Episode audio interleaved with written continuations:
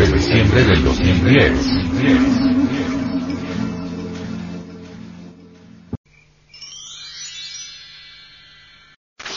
Descubrimiento. México Tenochtitlán. El venerable maestro, Samael Aumeor, refiriéndose al antiguo México, dice. Tenochtitlán ciertamente tiene una explicación muy clara y sencilla, desprovista de inútiles artificios. Lugar del Tenochtli, nopal de Tunadura. El cactus tradicional, en la dura roca nacido, es un glifo muy antiguo de los misterios arcaicos, el signo mágico y místico de la ciudad. México, etimológicamente viene de la raíz metzliluna, ixitli ombligo o centro. México, palabra clásica precolombina, se puede y hasta se debe traducir así. La ciudad que está en medio del lado de la luna. No está de más recordar el hecho de que el vecino pueblo de los otomíes siempre designaba a esta señorial ciudad por el doble nombre de Ambondo Almadezana. El término bondo, en riguroso otomí, quiere decir notal. Amadezana significa en medio de la luna. El águila triunfante posada sobre el nopal, devorando una serpiente, en el escudo de armas de los Estados Unidos mexicanos, no es más que la traducción fiel del grifo arcaico que otrora designara a la gran Tenochtitlán. Aún en la cima de la gloria, los antiguos mexicanos nunca olvidaron que su metrópolis, imponente y maravillosa, había sido establecida en los pantanos por una tribu humilde y subestimada. Cierta leyenda muy antigua, que se pierde en la noche de los siglos, refiere cómo los ancianos descubrieron con gran asombro en Tolitiquinacaiti dentro del tutelar, dentro del carrizal, a ciertos vegetales y criaturas animales que el dios Huitzilopochtli les había anunciado. El sauce blanco, la rana color de esmeralda y el pez blanco, etc.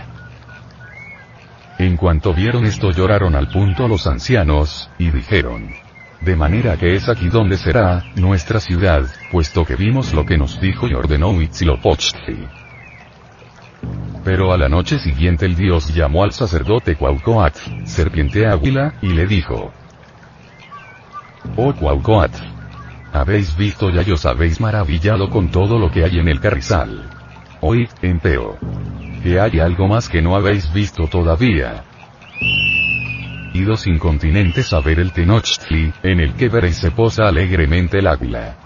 Allí estaremos, dominaremos, esperaremos, nos encontraremos con las diversas gentes, pecho y cabeza nuestros.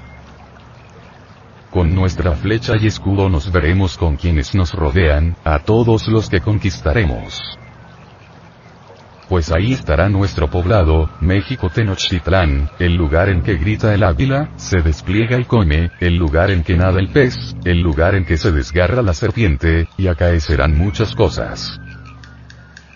Cuauhtémoc, el ministro del Altísimo, embriagado de éxtasis, de inmediato reunió a los mexicanos en el ágora para comunicarles la palabra del Señor y los jóvenes y las mujeres todas, y los ancianos y los niños, desbordantes de júbilo le siguieron a los pantanos, entre las plantas acuáticas y los carrizos y, de pronto, algo insólito sucede, el asombro es general, descubren la señal prometida, el águila rebelde posada sobre el nopal en pleno festín macabro, tragándose una serpiente. Fue en tales instantes de admiración y dicha cuando el Lucifer Nahuatl clamó con gran voz, diciendo, Oh. Mexicanos, allí estaré inmediatamente lloraron por esto los mexicanos y dijeron. Merecimos alcanzar nuestro deseo. Hemos visto y nos hemos maravillado de dónde estará nuestra población. Vámonos y reposemos. Estudiados muy juiciosamente todos estos párrafos de enjundioso contenido, pasaremos de inmediato a un análisis de fondo. Incuestionablemente, la serpiente es el símbolo esotérico de la sabiduría y del conocimiento oculto. La serpiente ha sido relacionada con el dios de la sabiduría desde los antiguos tiempos. La serpiente es el símbolo sagrado de Tototaut. y de todos los dioses santos como Hermes, Serapis, Jesús, Quetzalcoatl, Buda, Tlaloc, Dante, Zoroastro, Bochica, etcétera, etcétera, etcétera. Cualquier adepto de la fraternidad universal blanca puede ser figurado debidamente por la gran serpiente que ocupa un lugar tan notorio entre los símbolos de los dioses, en las piedras negras que registran los beneficios babilónicos. Esculapio, Plutón, Esmun y son todas las deidades con los atributos de la serpiente, dice Dupuis. Todos son sanadores, dadores de la salud espiritual y física y de la iluminación. No está de más aseverar con gran énfasis que la aparición del águila y de la serpiente acaeció a Cualcoatl y a su gente en el mismo lugar donde después fue construido el templo del santo dios Huitzilopochtli. Hablando muy francamente y sin ambajes, declaramos que la gran Tenochtitlan es, ante todo, el templo. En el Teocali, Casa de Dios, se resume y concentra totalmente el motivo fundamental de la ciudad, del pueblo y del Estado. Centro magnético maravilloso descansando sublime en el suelo firme, rocoso. Isla hermosa en medio de las aguas cristalinas de los pantanos.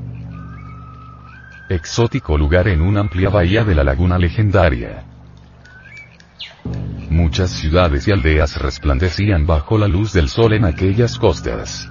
Azcapotzalco y Tlacopan al oeste, Coyoacán al sur, Tepeyacac al norte, etc.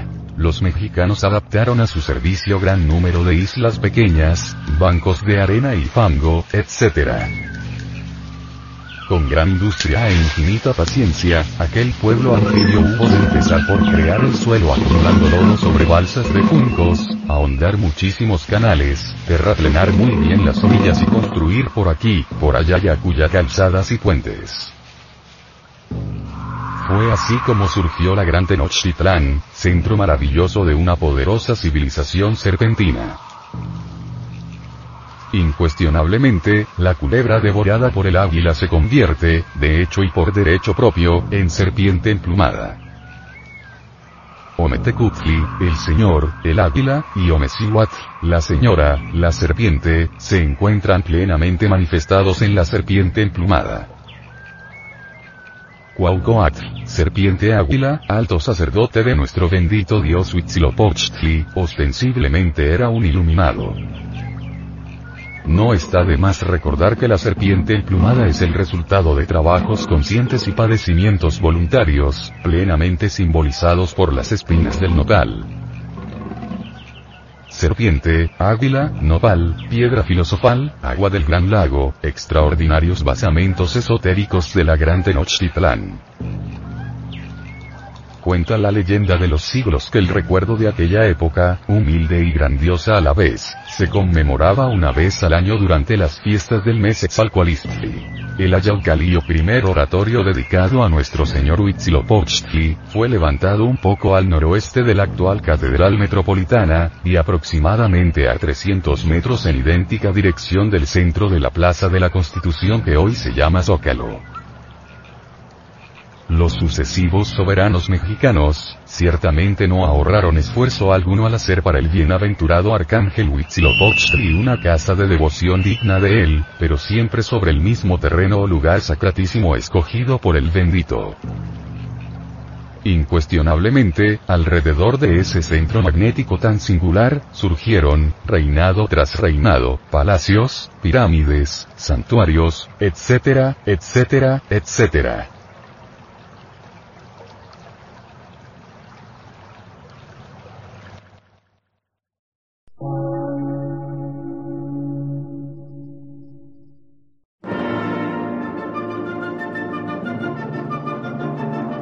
Emisora, gnóstica, transmundial. Por una nueva civilización y una nueva cultura, sobre la faz de la Tierra.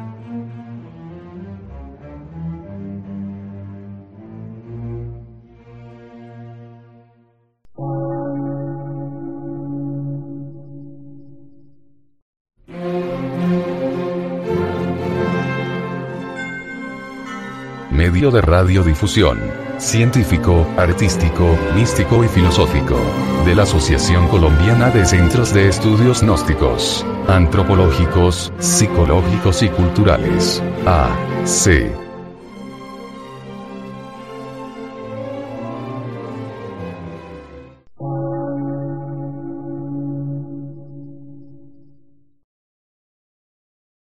Lectura en movimiento. Difusión sin fronteras.